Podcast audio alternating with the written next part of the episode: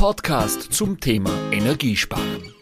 Interessante Persönlichkeiten aus der Branche. Heute ein Installateur TV Podcast aus Niederösterreich, aus einer sehr schönen Gegend in Eichgraben, vis-à-vis von mir, gelernter Meteorologe, Journalist. Ich glaube, in Österreich kennt ihn fast jeder. Herzlich willkommen, lieber Andreas Jäger. Herzlich willkommen auch in meinem Garten. Schön, dass du da bist. Lieber Andreas, zuerst einmal danke für deine Einladung bei dir zu Hause in deinem Gerne. Heim. Du berichtest ja seit Jahrzehnten über Wetter in deinen Sendungen. Gleich auf den Punkt, wenn ich kommen darf, was hat sich so in den letzten 10 bis 20 Jahren, wenn wir Revue passieren lassen, aus deiner Sicht als Meteorologe verändert? alles. Das hat sich alles verändert. Es, es, ist, es hat sich so viel verändert, aber es ist so schleichend, dass man, dass man nicht, dass einem nicht gleich klar ist. Zum Beispiel gibt es eine wunderbare Sommerstatistik, wo man sich das Sommerhalbjahr anschaut, also Auswertung von der Zentralanstalt für Meteorologie und Geodynamik bei uns in Österreich. Das geht zurück bis Mozart. Das geht zurück bis 1767.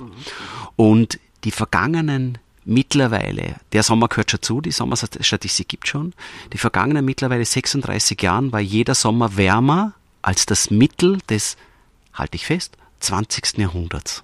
Unglaublich.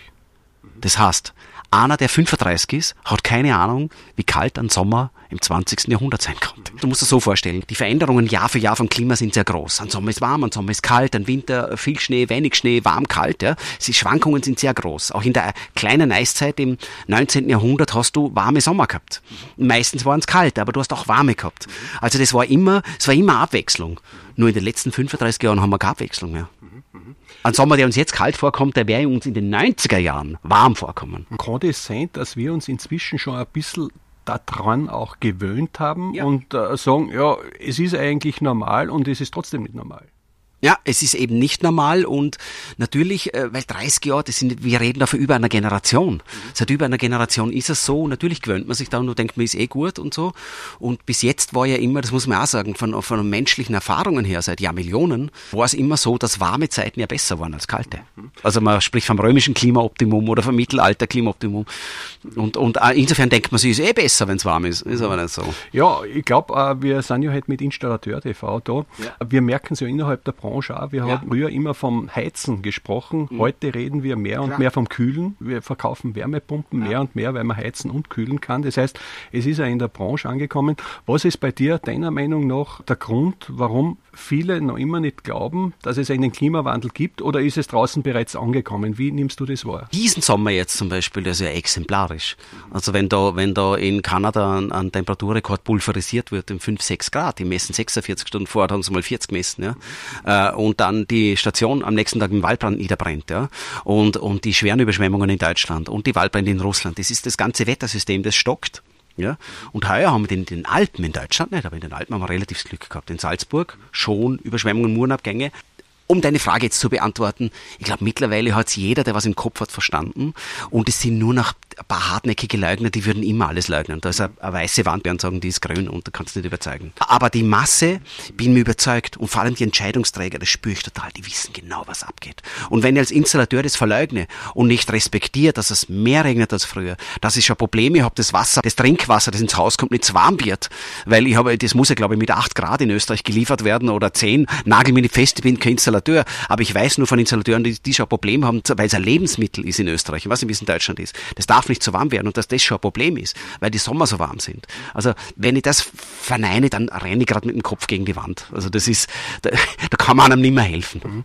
Äh, wir haben ja die Situation auch gehabt in Deutschland vor einiger Zeit, Mitte Juli, ja, Belgien. Äh, Die Überschwemmungen, ja. Ja, genau. Da stellt sich mir die Frage, äh, als Meteorologe, wie weit ist man heute überhaupt noch in der Lage, Wetterprognosen seriös zu erstellen und ab wann wird das Kaffeesud lesen? Ach, das ist mehr denn je in der Lage, Wetterprognosen seriös zu erstellen. Es ist nur, wenn es kommt immer davon, was man erstellt. Ja? Also die Wetterprognosen haben ja sehr gut gepasst. Das ist ja nicht so, dass man den Regen nicht gesehen hat. In Deutschland gab es ein Kommunikationsproblem. Also da wurde das, was das Modell gesagt hat, nicht nach unten weitergeben. Also an dem kniefeln sie jetzt, da sind sie jetzt, da müssen sie was arbeiten. Das Problem haben wir 2002 gehabt. Ja? Da 2002 haben zum ersten Mal die Modelle Riesenhochwasser Kammtal, lange her, aber nur als Beispiel. Die Modelle haben damals gezeigt, es wird wahnsinnig regnen. Und die Hydrologen haben das allerdings nicht geglaubt. Die hydrologischen Modelle, also wo es darum geht, wie viel Wasser abfließt, und die Wettermodelle, wo es darum geht, wie viel Wetter kommt, die waren noch nicht gekoppelt. Und da hat man gesagt, ja, ja, das Modell hat öfter mal die, die Windel nass. Also so, das sind oft einmal Regenmengen prognostiziert worden, die da nicht so gekommen sind. Und da war so eine Persistenz drin, es kommt viel Regen, man hat sich geglaubt, dann gab es die Überschwemmungen. Und in Deutschland, ich weiß nicht, was in Deutschland abgegangen ist, aber dieser Regen, der ist nicht aus heiterem Himmel gekommen. Der ist in den Modellen meines Wissens ziemlich drin gewesen und meines Wissens gab es da ein Kommunikationsproblem nach unten, an dem muss man halt arbeiten. Ist man in dieser Richtung überdigitalisiert? Hm, in dieser Richtung überhaupt nicht. Du kannst sie nicht genug vernetzen. Überhaupt nicht. Nein, ich meine, man hat ja darüber diskutiert, dass ja. Sirenen nicht mehr funktioniert haben, so, gerade für ältere Leute. Von der Warnung her. Ja, genau. Da, na, das ist eine andere Geschichte. Ich rede jetzt rein davon, ich bin da beim Thema, kann man das Wetter fassen? Kann man so Überschwemmung fassen? Also da, ähm, da sind wir sehr besser als früher und auch da gibt es so seine Unwägbarkeiten und wo dann zum Beispiel eine schwere Gewitterzelle genau steht, das wird man nie sagen können. Das ist wie im Kochtopf. Ich weiß, da werden Blasen aufsteigen, aber wo die erste Blase aufsteigt, das kannst du nicht sagen und die auch nicht. Okay? So ähnlich. Aber wenn es darum um die Kommunikation geht, ja natürlich kann man sich überdigitalisieren und das Beste ist einmal ein Horn. Weil Ohren hat jeder und die meisten hören. Ne? Ja, es ist ja immer schwieriger, sage ich auch von meiner Seite oder von unserer Seite her, immer auch noch was Positives im Ganzen zu finden. Ich meine, es liegen ja Städte wie Venedig, New York oder sehr viele andere Städte direkt am Meer. Wir haben ja vorher gesprochen, ein Viertel von Holland liegt unter dem Meeresspiegel. Werden diese Städte untergehen irgendwann einmal? Entschuldigung, mir, mir ist gerade was Wichtiges eingefallen, was ich vor ein paar Tagen wieder gelesen habe. Untersuchungen. Es haben ja die Niederschlagsmengen durch die Erwärmung kann die Luft mehr Wasser aufnehmen und wenn es dann regnet, regnet es mehr. Okay? Das ist so ganz banal. Und das in den letzten Jahrzehnten ist der durchschnittliche Regenguss stärker als er war vor 40 Jahren. Und trotzdem haben wir nicht viel mehr Schäden, weil man, weil man sich eben angepasst hat. Also die Verbauungen sind besser geworden. Also es ist nicht so, dass man das, man kann ja Sachen auch in den Griff kriegen, aber man muss es nur machen. Und nur wird's langsam, ist die Frage, wo ist dann die Grenze? Wie groß müssen Dämme werden? Oder kann es irgendwann einmal nicht mehr fassen, weil es so viel wird? Da sind wir jetzt bei der Meeresspiegelerhöhung. Da zum Beispiel geht's darum, weil man immer sagt, wie viel Zehntel wird es wärmer? Bei jedem Zehntel, was das wärmer wird bis 2050, geht es darum, steigen die Meeresspiegel. Zum Beispiel Grönland und Westantarktis bringen zusammen 10 Meter. Die Frage ist jetzt, passiert es in fünf Jahrhunderten oder passiert es in 5000 Jahren?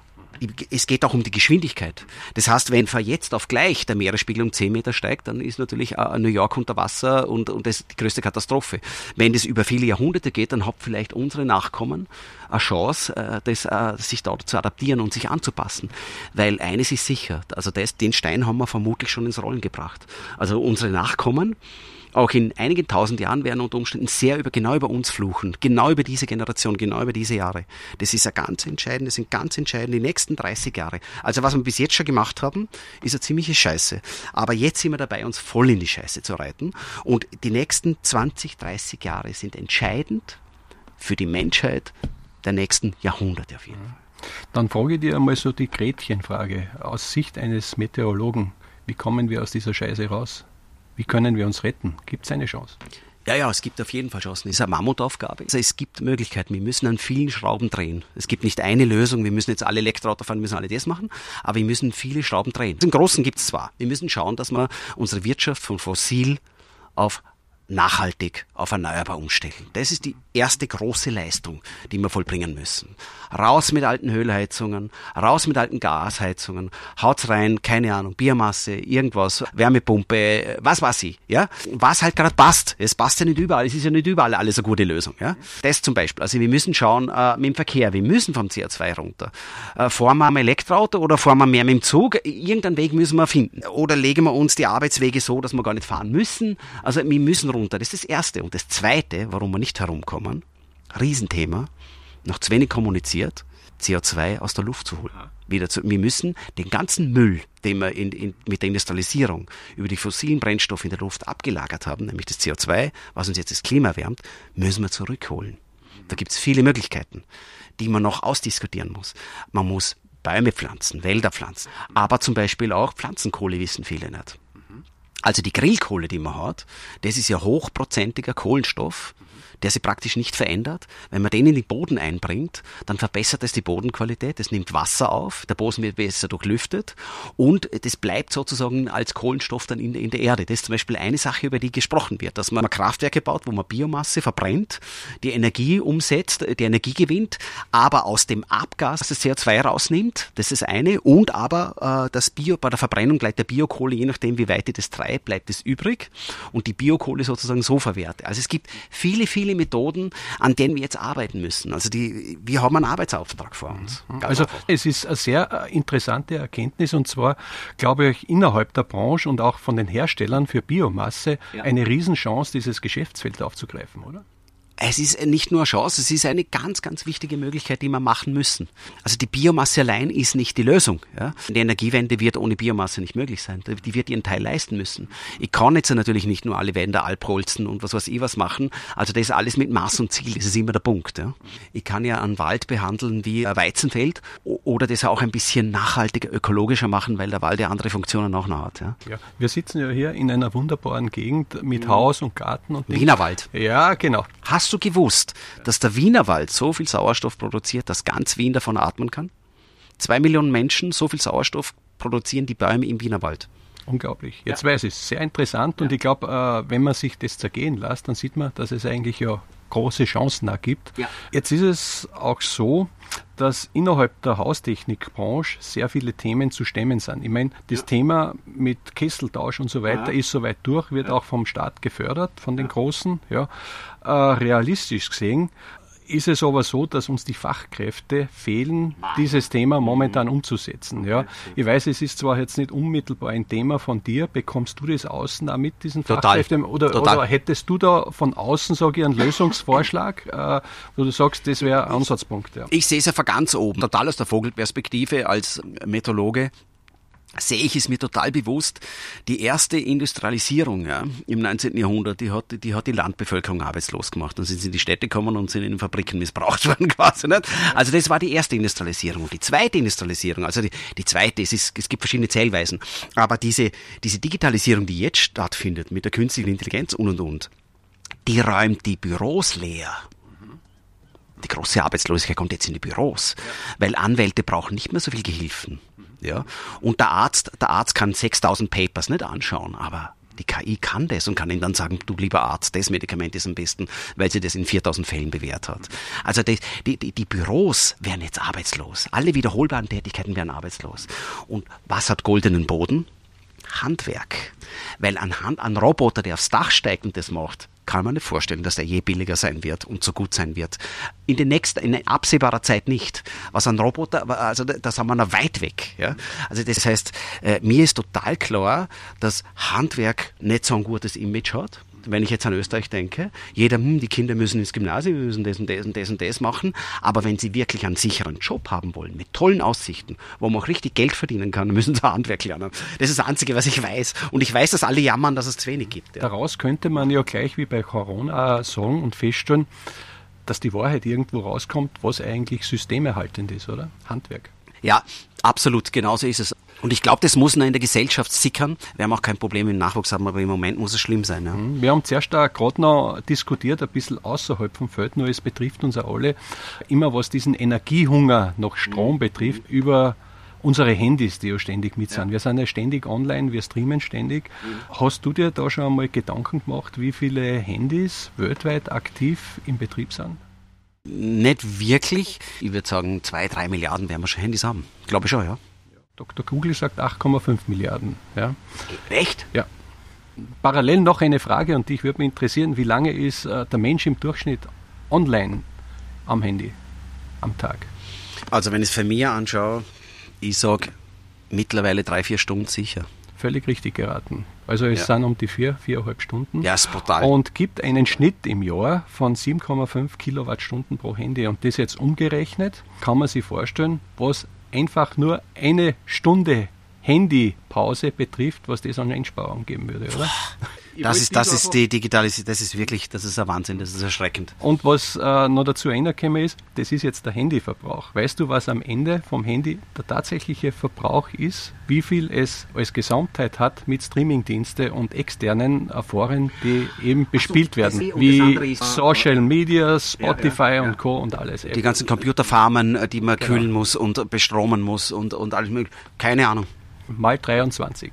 Mal 23. Also, also das ist ein Wand, das haut mir um. Das heißt, mein Stromverbrauch vom Handy muss in einem Faktor 23 multiplizieren, dann habe ich den ganzen Stromverbrauch, den ich jetzt habe, weil ich eine Stunde am Handy war. Genau so ist es. Kann man nachlesen. Mir war es einfach einmal wichtig, dich als Profi äh, darauf hinzuweisen und ich glaube, das ist auch ein Ansatz, was jeden Einzelnen betrifft, zu sagen, legen wir vielleicht einmal eine Stunde Pause pro Tag ein. Was wir damit eigentlich schon tun können, ist enorm, oder? Aber nicht ja. nur das, ich habe letztens mein Handy vergessen und da war ich einen ganzen Tag ohne Handy. Und, das, und komischerweise war ich dann spätestens nach ein, zwei Stunden war ich viel entspannter. Man ist nicht so getrieben. Ja, merkt man auch in deinem äh, Garten, wir reden wieder von Angesicht zu Angesicht, zwar in einem Podcast. Aber bevor wir zur Schlussrunde kommen, hätte mich noch interessiert, äh, welche Rolle, weil wir gerade beim Handy sind, die, diese Digitalisierung für den Klimawandel generell spielt. Was ist deine persönliche Meinung? Ja?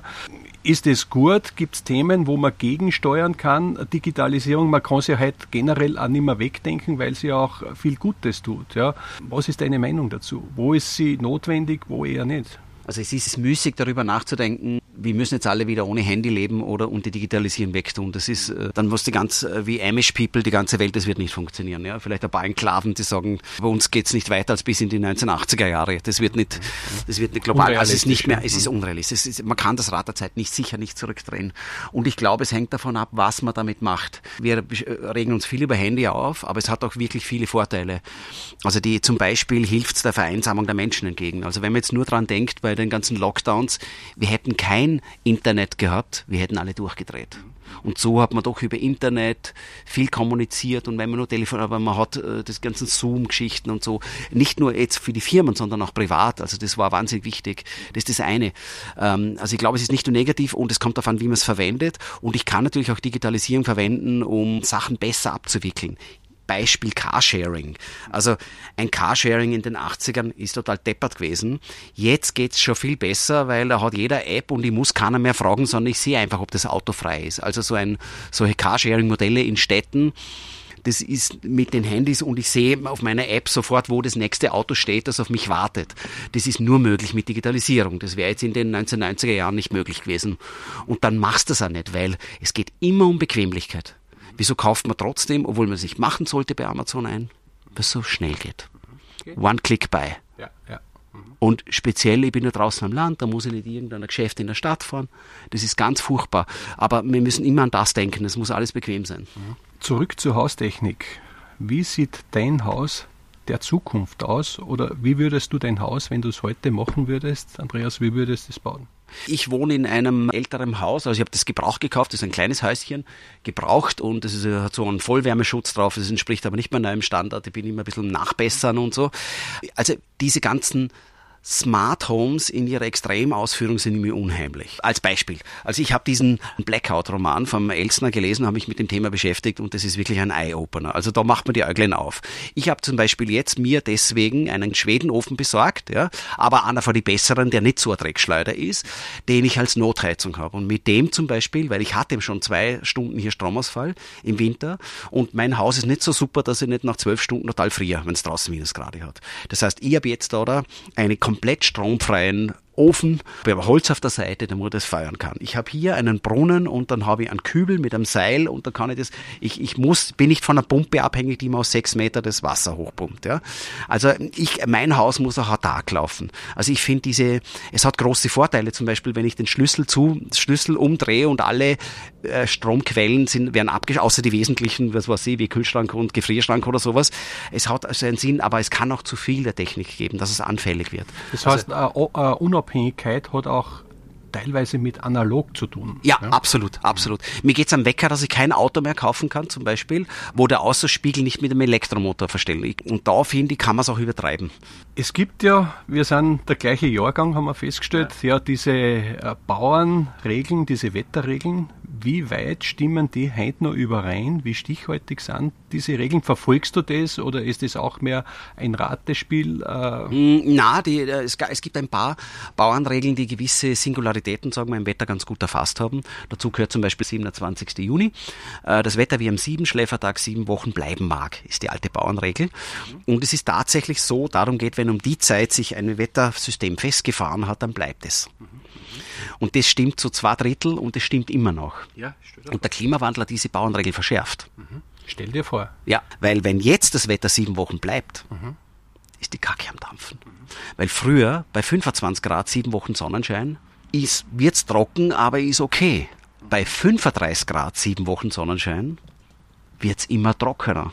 Weil, weil 35 Grad wie beim Föhn viel mehr Wasser aufnehmen will und saugt und ja, hygroskopische ist als, als 25 Grad. Das heißt, ich habe mit hundertprozentig sieben Wochen 35 Grad in Deutschland, in Österreich und in der Schweiz ist die Katastrophe benannt. Dann brennen Wälder. Ja. Und Ernten gehen kaputt. Ja. Das halten wir nicht aus. So, und das heißt, diese Regel stimmt immer noch. Umgekehrt, wenn es sieben Wochen bleiben mag, es ist regnerisch. Das haben wir ja gehabt. Wir haben jetzt eigentlich beständig über Wochen so komisches Wetter gehabt. Immer das Tief ist um und um und dann hat es einmal halt so richtig viel geregnet und dann gab es die schweren Überschwemmungen, glaube ich, Ahrntal in Deutschland und so. Aber es war, es war immer gleich. Ja. Es war immer Stimmt, gleich. ja, wenn ich da so zurückdenke, äh, eigentlich äh, völlig anders wie das letzte Jahr, aber ja. Äh, ja, man sieht eigentlich, dass, das, dass da doch was dran ist. Gell? Und das Entscheidende ist, dass was früher sieben Wochen bleiben mag, also wenn es wechselhaft war, ist sieben Wochen wechselhaft blieben, dass früher das wechselhafte Sommerwetter äh, zwei Tage schön, drei Tage schön, mal baden gehen können, dann ist es wieder geregnet und genervt war man, weil man nicht mehr baden gehen konnte.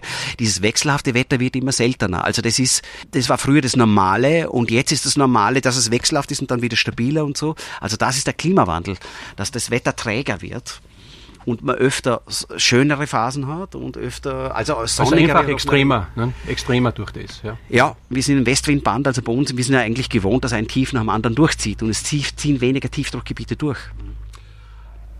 Es ist total spannend, mit dir zu plaudern, Andreas. Trotzdem ja. sind wir jetzt am Ende vom Podcast. Ich hätte drei Fragen, die ich mir für oh dich ausgedacht Was ich mitgekriegt habe, du bist ja an einem Buch, äh, was du schreibst, Alpen in Fieber heißt es, ja, ja. auf den Punkt gebracht. Um was geht's da?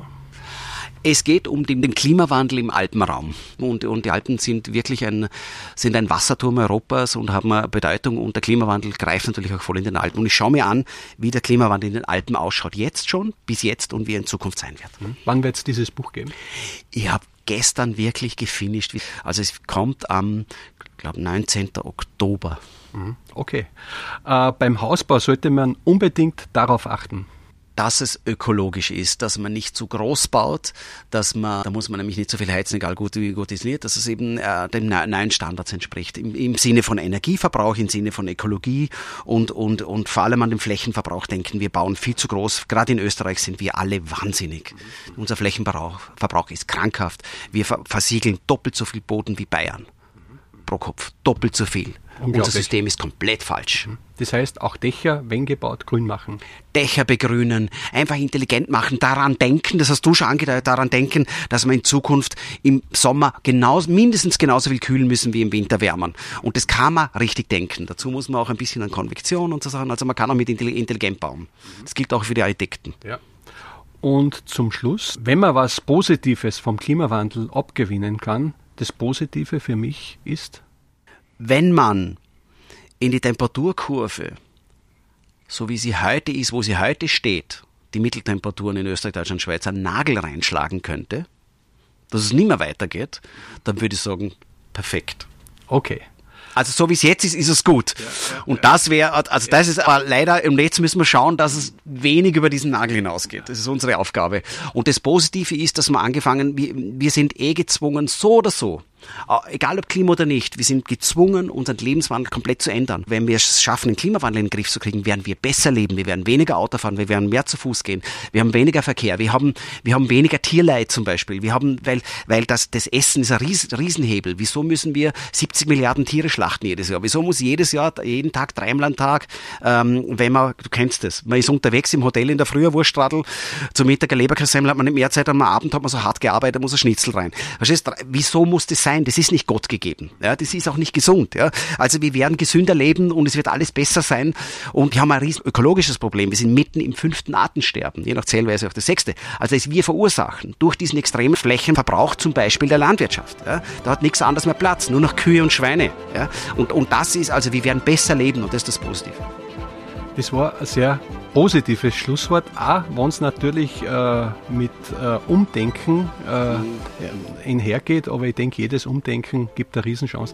Lieber Andreas, ich danke dir recht schön fürs Gespräch. Ich selber nehme für mich mit, dass ich mir fürs nächste Jahr einen Bauernkalender mit der analogen 7 kaufe, auf die Wand hänge, damit ich auf Nummer sicher gehe. Vielen Dank. Ja, danke, Herbert, hat Spaß gemacht. Das war ein Installateur TV Podcast von Herbert Bachler. Alles Gute, bleiben Sie gesund und bis zum nächsten Mal.